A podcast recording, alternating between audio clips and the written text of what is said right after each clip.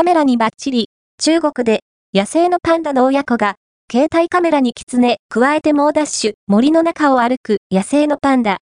後ろから赤ちゃんパンダが追いかけてくる。中国、四川省で記録された散歩をするパンダの親子。他にも様々な動物の姿が記録され、中にはカメラに顔を近づける者もいる。動物のドアップを捉えた瞬間はイギリスでも、携帯電話のカメラに狐がゆっくり近づいてくる。匂いを嗅ぐと、そのまま加えて猛ダッシュ。茂みに入って携帯を落とし、あたりをキョロキョロと見渡す。また、匂いを嗅いで、ペロリその場を後にした。携帯の持ち主は、動物虐待防止協会の職員。